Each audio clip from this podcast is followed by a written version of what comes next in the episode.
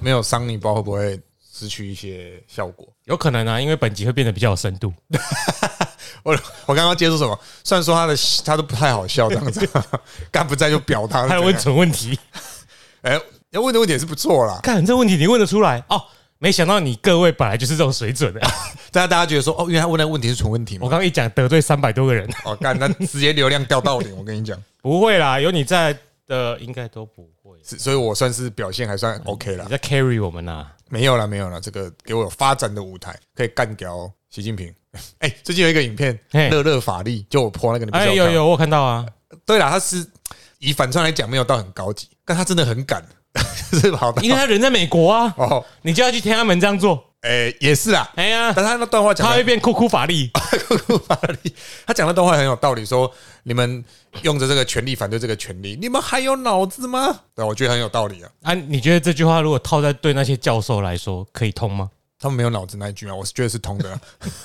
你们在这里汉美好 没事。好，OK， 那个欢迎收听《东邪西毒》，陪你轻松聊完一本书。那我们这次真的是又要继续聊书，对对，所以才会说是特别有深度的特别一有集。针对一集。那这一次聊的这一本书是去年十月出版的哦，那它是一本论文集，它里面总共有十六篇论文。那这本书叫做《瑞实力制造机哦，还好，还好名字有出来。你只讲论文集》，哈，听众先就先关等一掉下先了。关掉转台了。然后它的副诶、副标题叫做《中国在台湾、香港、印太地区的影响力操作与中心边陲拉锯战》。好，那这十六篇论文集结了各个领域的精英分子，然后它是英文版的论文啊、那翻译成中文哦，去年十月出版。当然，这些论文很多可能是在，譬如说二零一七一八年他就写完了。哎，我觉得很多东西还蛮有趣的。那节目开始之前，我先稍微介绍一下什么叫软实力啊哈。那一个国家对外的影响力，通常有所谓我们讲这个软实力跟硬实力。嗯，好，硬实力大概就是所谓的军事、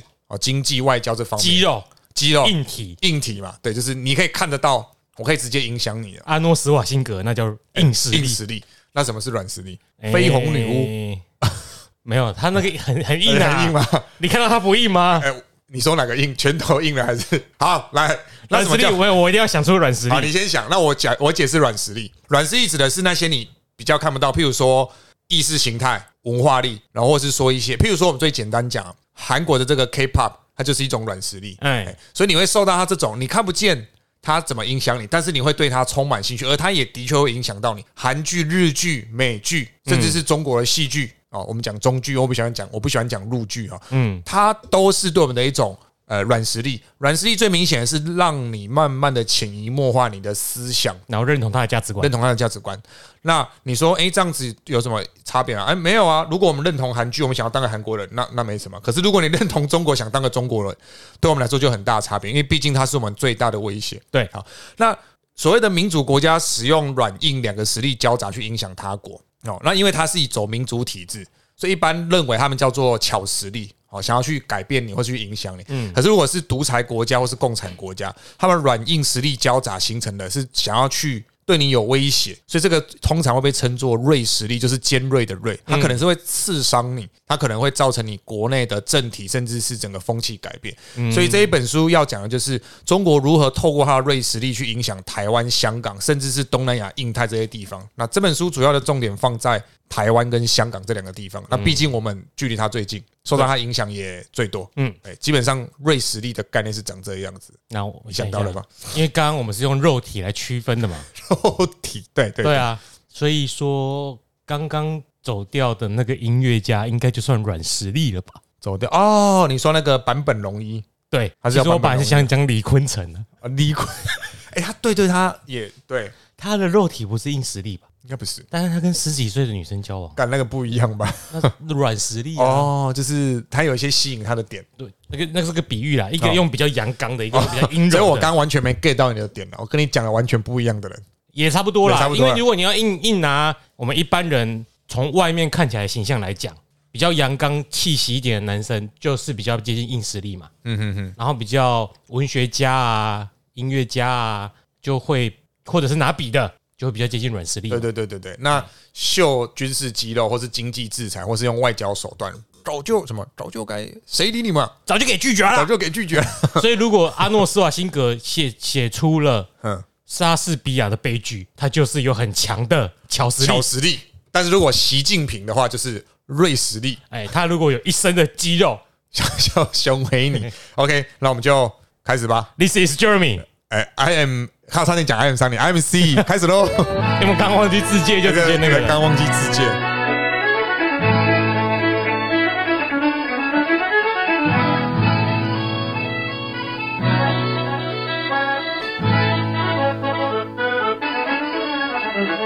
从来就没有那种开头不是来乱的开头。一定就是乱的了。诶，太太太震惊，你刚那边瑞瑞瑞有够有够不乱的啊、能够不乱的吗？哎我我不要论就好。中国不是说就跑了吗？好，那这一本十六篇论文加上主要作者自己写的中文版的序论哦，那我们就从前面开始讲。所以这十六篇论文是不同的，不同的人写的，他只是把这十六篇论文串成一本书，对他但就是变作者了。诶他是主要作者之一。哦，我哎。想这好不要脸啊，这家伙 这本书的主编是两，他上面写了两个是吴介敏啊，吴介敏是中研院社会所的研究员，还有黎安友。那他是哥伦比亚美国哥伦比亚大学政治学系的讲座教授。嗯，好，那首先在这个序论里面呢、哦，吴介敏本身他自己就提到说灰色地带的作战是什么？灰色地带作战呢？呃，观众可能听过，那我们稍微解释一下，它是用一些所谓灰色地带作战，就是他用的手段未达战争门槛，但已经接近战争门槛，或者说你会觉得他对你有，应该说他对你有威胁，譬如说整天这样在外面绕来绕去，对，整天在你们家外面绕来绕去，共共机绕台，共军的军舰绕台，甚至譬如说他放了大量的那种抽海沙的船在金门外海绕，一台看起来好像一艘看起来好像还好，对不对？他、如果两千艘嘞，想说我靠，然后他会跟你说：“我只是在我在抽海海沙啊，我我又没有打做什么你事情。哎，对，所以这种灰加上认知战本身也是一种灰色地带作战。然后就会有一些内应去帮忙应和。对，最典型的就是他其实提到，在二零一九年，当时那个关西机场的这个事件，后来不是我们的外交官自杀嘛？这其实就是用一种灰色地带的认知战，对然后造成全国人心惶惶，然后我们被去操弄这一个议题哦。所以我他觉得讲这件事当初闹得真的很大，真的很大，如果我们这里不讲，大家自己去 Google 一下这件事件，然后以及它之后你发现的真相是什么。你想想看，你当初有没有在其中一起起哄？对，或是我们讲最直接就是你是不是 其中一个帮凶，对这也是。那他讲哦，呃，吴建明就说，从关西机场的事件可以清楚看到，瑞士利人发生作用。我们虽然刚刚讲说，瑞士利是民主，还、是独裁或是共产国家。实施软跟硬这两个实力交杂出来的，但它其实更重要的是哦，瑞士利人发生作用是必定有自体原因，譬如说一个社会已经存在严重的这个矛裂盾缝哦矛盾，那矛盾也是嘛，内部政治趋向极化、极端嘛，啊，那外部敌对势力可以见缝插针，那使我们的这国内内斗更严重。嗯，好，所以他讲哦，譬如说台湾有国家认同的分歧，中国有机可乘，那美国也是啊，美国共和民主两党的政治分歧。啊，让瑞诶、让这个俄罗斯的瑞实力可以大展身手，所以他去影响到了二零一六年的美国的总统大选。嗯，那当然哦，作者也认为说，呃，吴建明他也认为说啊，美国所受到俄罗斯那种认知作战的等级，比中国的还要再低，因为中国是很纯熟、很熟稔的去运用这个方式来打击台湾或是香港社会，对，所以也是为什么他会想要去做这件事情，好写这一本书。好，那里面有提到说， 是为什么想收集别人的论文来出成书？没有啊，就是各各个学界的精英，他也有找历史的，他也有找传播的啊，哦对，所以就是一个人做不出这样的一本书，所以他才找这些这些人好，嗯不同领域，不同领域。那他讲哦，比如说以台湾最近来讲哦，疫苗之乱就是一个说疫苗之乱的发作哦，哎，他最近哦，最近最近是蛋吧？哦，但 刚刚买那么多，然后最后把它再全部拿出来卖，都臭掉了。对，有个蠢的。然后他讲哦，疫苗之乱哦，其实就是传统媒体跟社交媒体充斥假消息，那社会的焦虑感就会膨胀。那当日本、美国紧急空运疫苗援台哦，台湾被描绘成疫苗乞丐，嗯，然后接着日本援台被说是日本不要的疫苗才送台湾。啊，日本一位媒体人更发表夸张评论，因为台湾盛传日本送来自己不要的疫苗，哦，台湾恐爆发反日暴动。那甚至还说国内说高端炒股图利厂商，然后接着就是说进口中国疫苗，啊，防疫优先，人命关天，无关政治。啊，同时间，中国厂商掌握了 B N T 疫苗大中华区独家授权和卡关台湾，最后就这一切都导向民进党政府无能、民不聊生、疫苗骗子蔡英文。那后面他是真相 啊，他说他哪里说错了？你说，干你被认知战了 啊！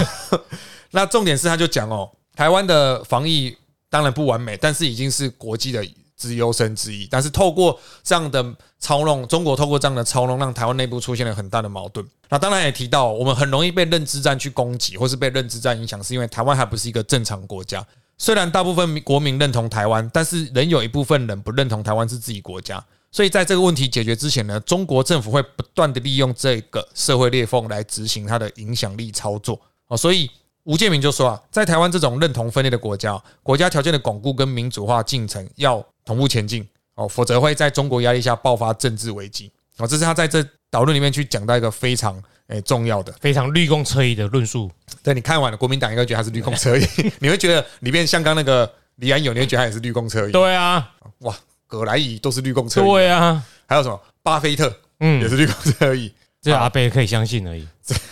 阿贝真的要出来选哦，阿贝，阿贝不要被出来侮辱啊，因为这明连三趴都拿不到啊阿。贝没有会不会被侮辱的问题，他一切都是为台湾牺牲奉献。干他，哎，他到底有没有去美国，还是已经回来了？有啊，他在美，他他在美国啊。他现在在美国哎呀，哦，他有讲什么发表发表什么惊人的言论吗？哎，好像是咖啡厅报挤满了两百多个学生在听阿贝讲话吧。干我怎么听起来很虚啊？然后后来你去查那咖啡厅容留上限是一百人，所以又在骗人吗？哦我没有 说，好好，哎我我不敢讲，不阿敢贝讲。务实，阿贝理性。好，那他讲哦，他出版这本书是因为为了在台湾发现中国因素。那什么叫发现中国因素、哦？他说他提出中国因素这个概念啊、哦，是因为他认为在诶、总的来说有三个知识上的目标，直视中国这个是台湾一直以来都没办法做的，直视是直视直接看着中国。哦，嗯为什么？我们最喜欢讲就是大陆，要不然就对岸，要不然就中共。他说讲出中国有这么这么困难吗？哎，真的耶，我有时候还是自我审查，哎，对，哎、就是我要看对方是不是跟我相同意识形态的，如果是，我就很放心说中国。我之前哦去中国就是蹲点找资料的时候啊，嗯然，后就遇到一个，就是对方也很好心。我去南京嘛，哦南京某一个最有名的大学， 南京大学，他们就 我都不想回反驳 了，你还自己讲，没关系，卡卡掉卡掉。哦那诶、他们就有一个嗯我把研究生最有名的卡 掉，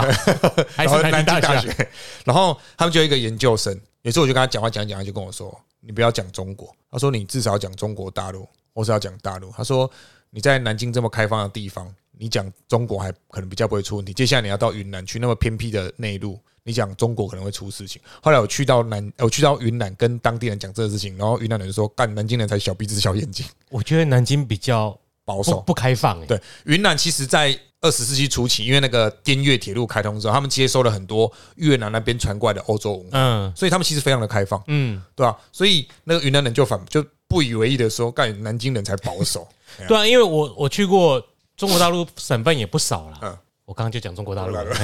大， 我觉得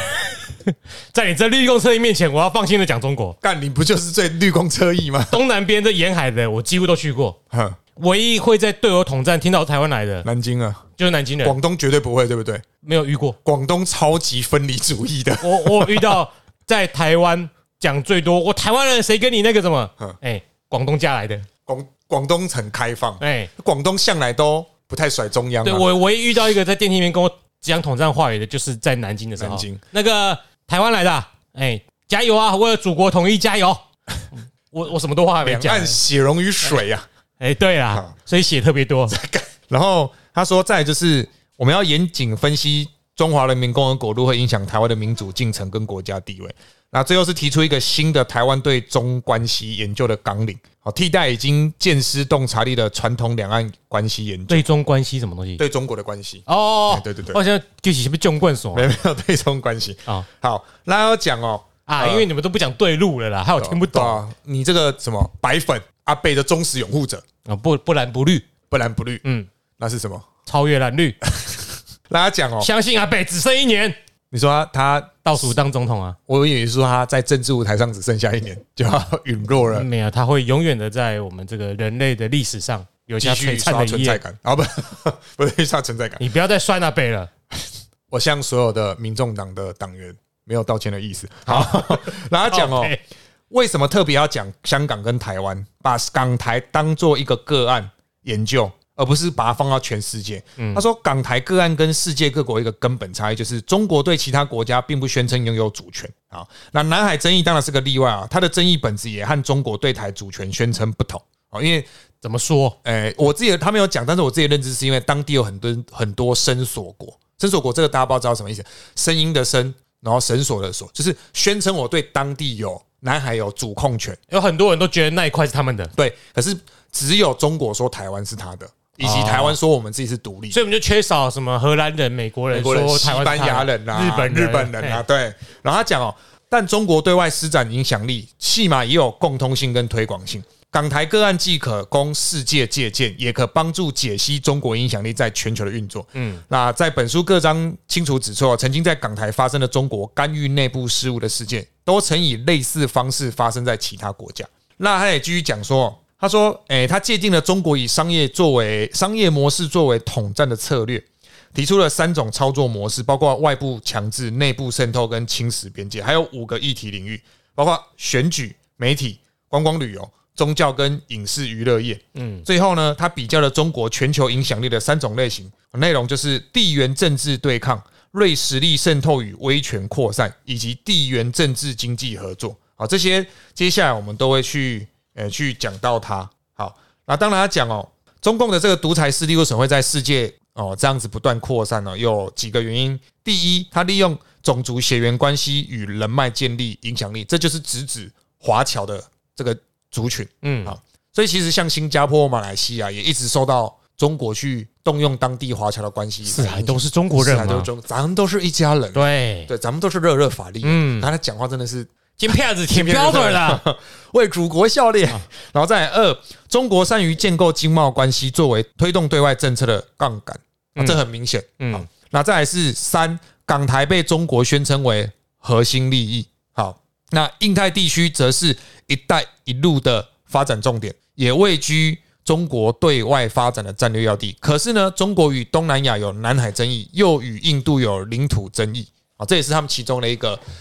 不断向外扩张势力的一个。主要原因之一。对那第四是中国的一带一路呢，不只是贷款给周边开发中国家，那当然它挂号造成了债务陷阱。那我们看看这个斯里兰卡，嗯，汉海汉潘托塔港租借给他九十九年，对，搞得像是当年那个外国列强逼迫清朝的样子啊。嗯，那同时也引那入未大来的量洪都拉斯的自己记得啊，哦，还有还有那个尼泊尔也哎是，巴基斯坦也是。那他说，同时也导入了大量的国企哦，国营中国的国营企业、国企，国企和工人哦，嗯，并和当代诶、当地政治人物建立起亲密关系，以扩大中国的影响力。好，那第五，如同在香港与台湾，中国介入各国的内政跟选举，譬如说澳洲、纽西兰最典型啊。那当然哦，中国的这种影响力哦，历史尚未终结，所以我们虽然讲说目前中国的经济实力正在下滑，对可是吴建明他认为说啊，从经济实力下滑反映到军事实力，它是有一段时间差。嗯中国现在的经济实力下滑，不代表它的军事实力就也马上下滑，它可能有一个时间差的反应。嗯，好，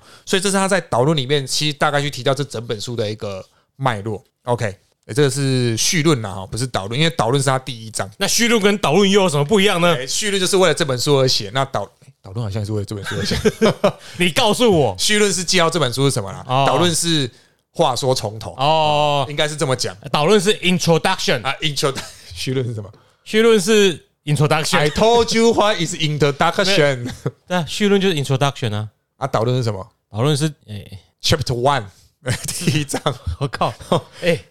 哎，吴建民，你如果听到告诉我一下我们好不 好？干人家是中研院的研究员不，是啊，你你你有你你自己写论文的时候，同时有绪论又有哎导论我，把我们的节目如果传给那个石板民夫，他会听吗？你传一下啊，好像可以试看看，反正不听我们本来就没差，哎他、听了我们就赚到了，啊，说不定他听了来上我们节目还是邀我们去上节目。也可以，哎、他来上我们节目比较实大在，概只邀你吧。啊是是也不用啊，我知道了啦，应该是在这里绪论可能比较像是摘要，会不会？哦。对对对对对对，没错，只是说一般我们写论文绪论不会是摘要，哼是 abstract abstract。对，那在这在这里的绪论应该是摘要，嗯然后导论就是原本的绪论。哼，那吴建明，你有听到你就告诉我是不是这个意思？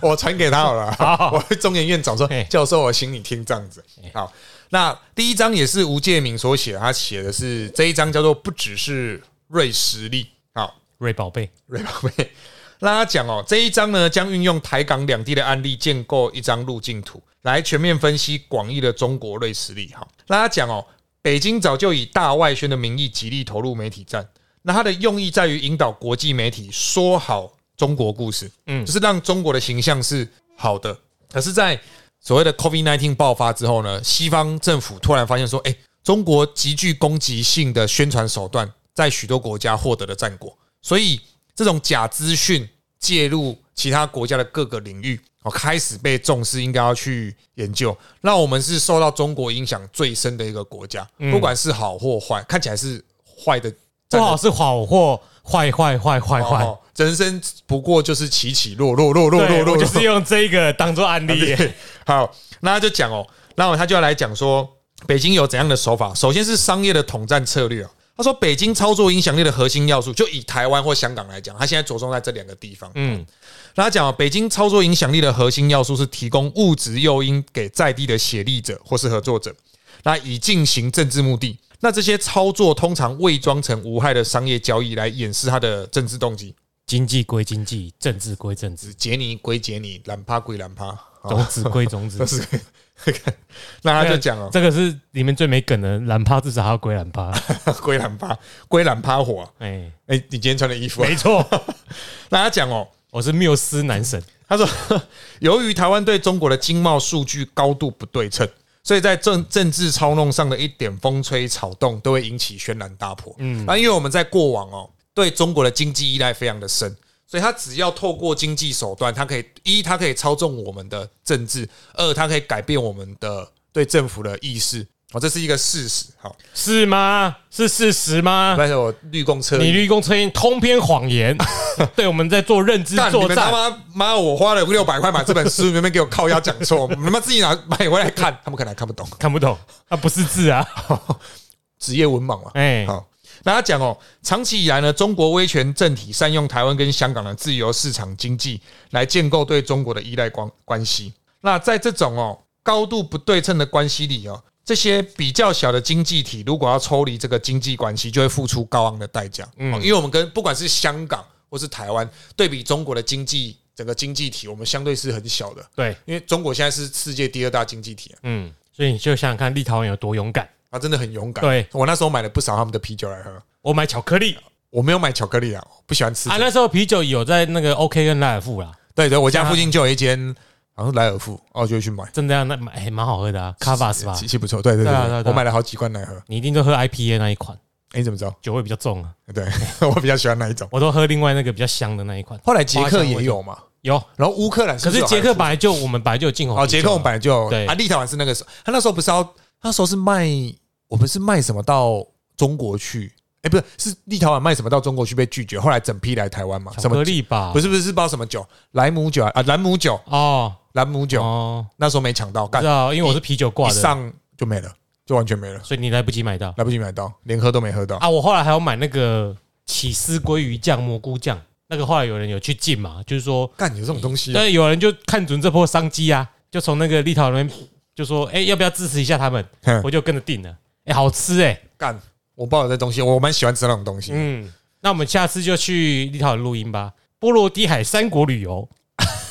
我们有那个经费吗？让你欢见迎识见识什么叫骨气，欢欢迎大家哎懂内岛内哎，我们直接去波罗的海三国。对哎，录音哦，就录瑞士历，哎、哎，讲、当地历史好了，讲当地历史啊，嘿嘿那我要先研究一下好。好，不准转台去一粒百优节哦，虽然他虽然他讲过了，他刚刚讲过，但是我们还是尽量，但是大家先岛内我们。对，欢迎旅行社，譬如说雄狮啊，什么远东 什么之类的，赞助我们去资助就好了啦，啊，资助我们去如。果他赞助，哎、好像啦，有赞助也就也好可以了，啦。 我们自己想的很美我。们勉为其难接受哦， 干他照说不赞助。 那他讲哦，像我们这种比较小的经济体哦，如果要抽离嘛，那抽离的时候一定会受到一些本土受益者的反对声浪，嗯。哦，这是很可以想象的。好，这是所谓的商业化的统战策略。那么，在中国影响力的操作之下呢，因为中国视港台为它的核心利益，所以加上我们又都是所谓的通义来讲，我们都是一个华人社会。好，那不过它也比较哦，香港跟台湾最大的差别是，台湾具有国家条件，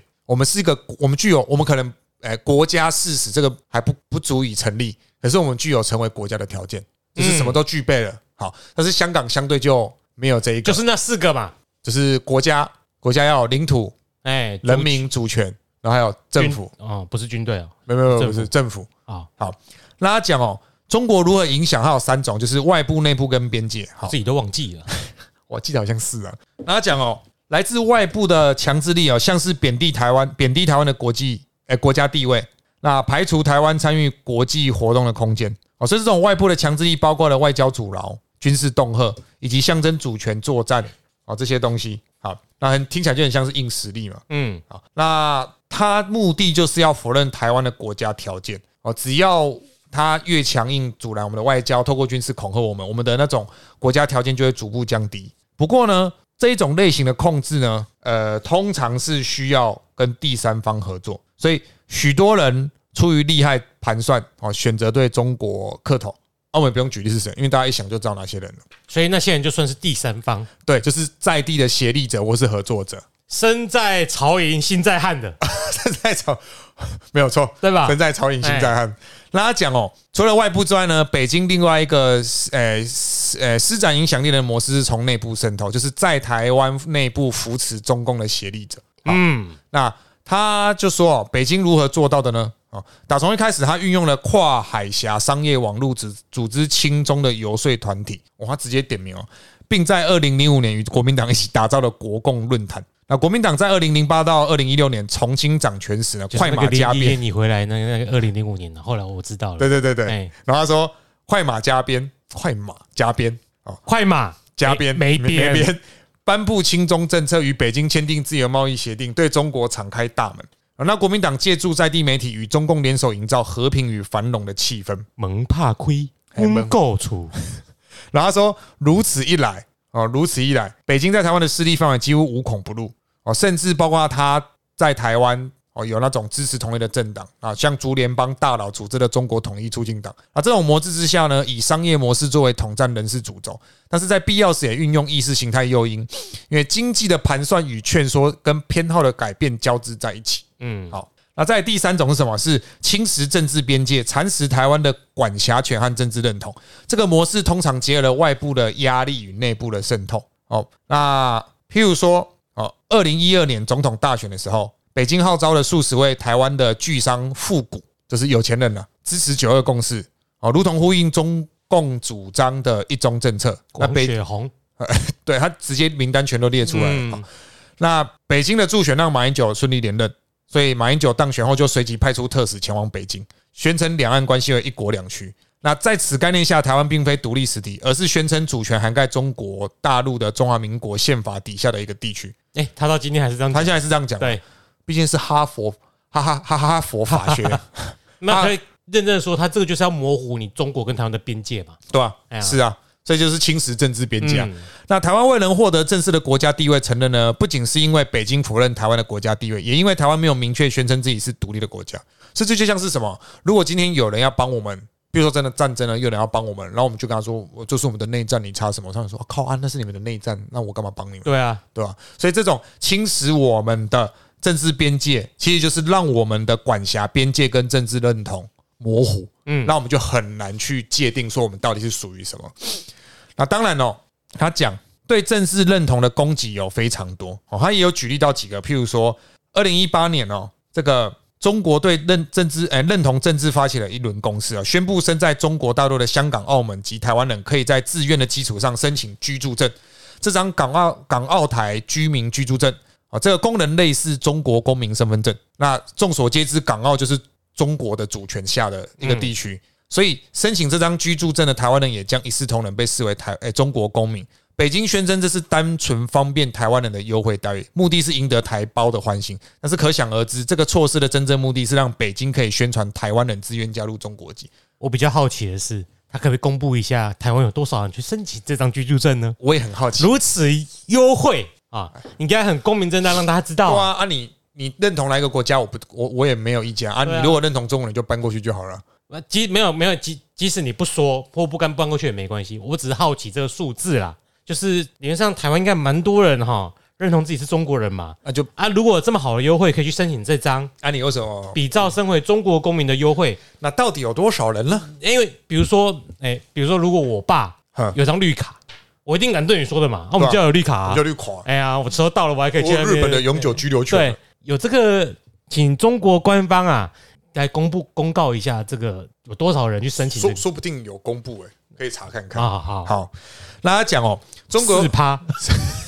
刚好就是对，就那四趴。好，那他讲哦，中国在五个议题领域上也进行控制，包括选举、媒体、旅游业、宗教跟娱乐业。那这几个呢，他也讲得很细哦。那我们简单讲，首先选举，当然他就介入选举，所以他的目的哦，就是要让台湾人选出的候选人是亲中这一派的。嗯，好，可是呢，他说中国这一种哦，对台湾肆无忌惮的介入呢，在台湾虽然广为人知，可是这个手法很少被西方媒体报道，因为西方媒体倾向把他们自己国家的经验套在台湾，像是侧重利用假消息干扰选举。他说中国对我们的选举不仅只有假消息，还有非常非常多的方式可以介入我们的选举。好，还有还有非常非常假的消息，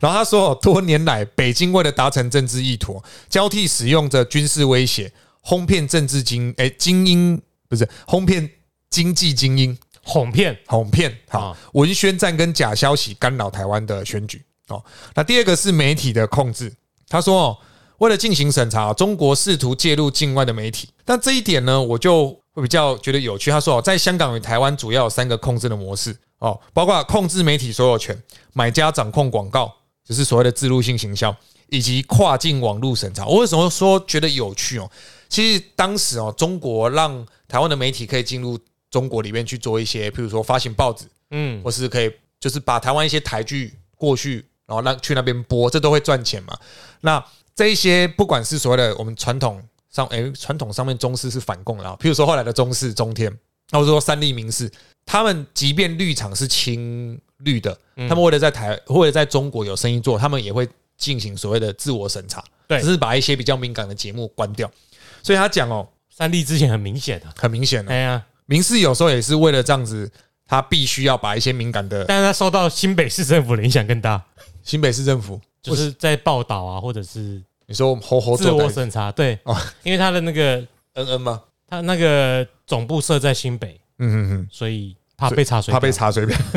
然后讲哦，最有名的是以食品业旗下的旺旺集团哦，在二零零八年返台买下中国时报、中天电视跟中国电视公司。那旺旺有超过九成的营收来自中国，并获得中国政府的巨额补贴。旺中媒体集团从此沦为北京政治的传话筒。他说、哦，沦为中共喉舌，拼命为亲中风格民粹的国民党候选人韩国瑜造势。他就有讲，好，为了中华民国不惜粉身碎骨不，吃粉蒸排骨。对好， 好然后他说，台湾媒体与中国的交易通常在境外进行，所以台湾政府很难在缺少管辖权的状状态下，穿越重重迷雾，找到双方密室交易的具体证据。所以中我们要去管这些媒体，一来会被抨击说管控自由，二来是他真的很难查到这方对面的啊，东西绿共戒严呐、打压新闻自 由，所以他要讲哦，你有什么证据？北京在媒体协力者的澳元下，利用跨境的方式散播假消息，就是我们刚刚一开始讲的那个关西机场这个事情。好，那在这个特殊的影响力操作手法下，跨境的这个方式与在地在地协力媒体密切合作，创造了一种与俄国、瑞士力截然不同的操作模式。嗯，再来是旅游业哦，旅游业这个更是如此嘛，我们为了要赚中国的钱，然后让中国游客来哦。他说啊，陆客团儿，旅游业的这个政策哦，证明了什么？一个庞大的威权经济体透过市场的自由经济，逐渐渗透较小的民主社会。对，哦，这很明显。再来是宗教很明交显流，吗？很我觉得还蛮明显的。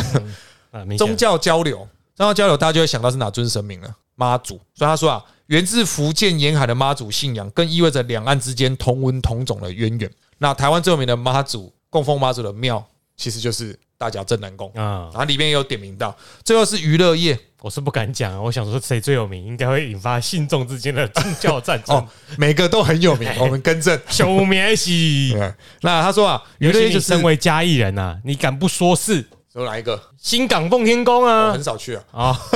我都拜我家附近的那个三山国王而已。啊，K 狼啊，讲错我拍谁？我是 K 啦，我唔丢，但是我拢拜保生大帝，好你们是好都 K 啦，啊，我马西，你买是啦我。马西，我们是福老客，不是福 老二。好，那那讲说娱乐哎哎哎业也是说，不定我们同源呢，哎，有可能啊你们是哪一边？我们是云林上去的啊，上来的啊，可是你们在中国的祖籍是哪里？广东哪里？饶平、对，梅县，我们在饶平啊，那我们应该同宗了。你第几代啊？你知道吗？不知道，哦因为我们那个第几单我们都有写出来我。们有写家谱，但是我根本不会记啊。哦，我有去看啦，因为我们死后被刻在上面，所以我已经先看好我在哪个干，位置。那你们一定是跟不知道哪里来的外来种，靠腰啊，才会长那么 高。没有， 没这回事。因为我记得最早是到云林那边去啊，好像有说，云家地区最多哎，，安老是客家人，然后等于后来我们到这里是很多姓张的，可是他们都是和勒朗，嗯，啊，我们是姓张的客家人。啊，姓客家的，我们是姓张的客家人。 好了，但是娱乐业哈，他说中国的电视、电影、音乐、线上影音跟线上游戏等娱乐业发展蓬不勃止这个娱乐业吧，啊，还有什么娱乐业？什么东 烧哪儿、烧巴烂那种的娱乐哎之类的业吗也算吧， 那哪有个最有用了，我告诉你，老他是讲还说可以，顺便拍你的裸照录影带呢，哎，这很可怕，然很多都是这样啊，后再拿来威胁你，对啊，肯定是啊，我们要小心啊。虽哎呀然我应该是没人要那个碰啊裤管要拉紧拉高一点 啊，不然会被发现的。不小心露出来，哎，大家讲哦，台湾的娱乐业呢，除了受到这一些庞大的中国娱乐业的市场影响，包括我们自己在台湾的一些表现，譬如说阿妹在两千年的总统就职典礼上唱了中华民国国歌，就被封杀。对，好，所以各位可以想后来跑，去，后来跑去巨蛋唱了三天三夜，也被巨蛋封杀，因为实在太太吵了，，隔壁居民在抗议。所以他讲哦，呃，他透过这种娱乐业的方式哦，他其实也是操作瑞实力。哦，在当地社会寄存的社会分歧中扩大矛盾与冲突，因为它可能是一种文化意识上的改变跟影响。对啊，逼周子瑜道歉之类的啊。对他，他里面有一篇论文也在写这个。哦，真的哦，对，嘿好你想得到的，我想得到的，他都写出来了。好，所以在这个状况之下呢，好，哇，这个很多呢。我那我先们把这篇讲完就好了。好，先把这篇讲完哎。好，那他讲哦，呃，很好，可以慢慢讲嘛。可以慢慢讲。哎，他说，中国全球影响力的初步比较这一个小节他学到，我们学到的是什么呢？海外的华侨社群是中国首要的接触点。统战部门的第一任务就是找出在地社群里有哪些人可以成为协力者。那在港台不难想象，可以找到愿意跟祖国合作的在地同盟。哎，四百块嘛，四百块吗？华侨啊，不是去抗议拆啊，你说四百块美400块金美已经啊， 然后讲哦，去哪里钱儿？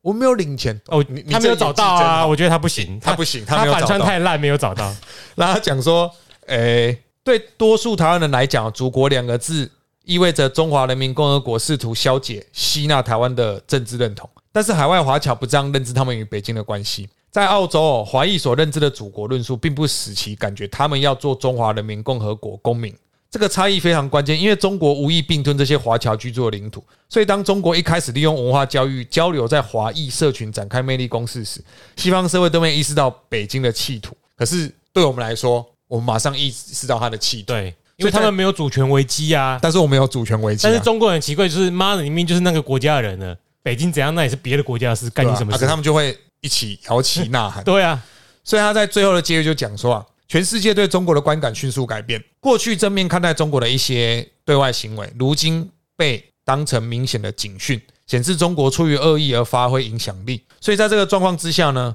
比较世界各地与台湾、香港时，我们发现许多功能功能同等的案例。那台湾跟香港可以作为世界各国的一个借鉴哦。同样的方式可能不适用台湾，但台湾的很多东西可能会在全世界都看到类似的影子。手段或方法会差不多啦。对，那台湾是可以作为一个标的啊。哦嗯好，所以在这个状况之下呢，他说啊，尽管哦抗争变得极端困难，可是港人在海外延续反抗运动，并游说民主国家抵制中国与港府。那台湾在香港海外运动中就扮演了重要的角色哦，因为台湾算是对抗中国很有经验。你说做的好不好，可能有待讨论，但是我们对抗他的经验是非常丰富的。我们呐，我们呢啊其他人我就其他我不不知道。 其他人你干嘛对抗？不要对抗，不就没事了？ ，OK，所哦你以啊就他是武器买太多，人家才会想打你啊。好，那先这样子，呃，在本集就是这本书的烂伤。那哎乱哎我们看可以撑几集，撑到那个比较没有意义、比较没有水准的人回来问烂 问题，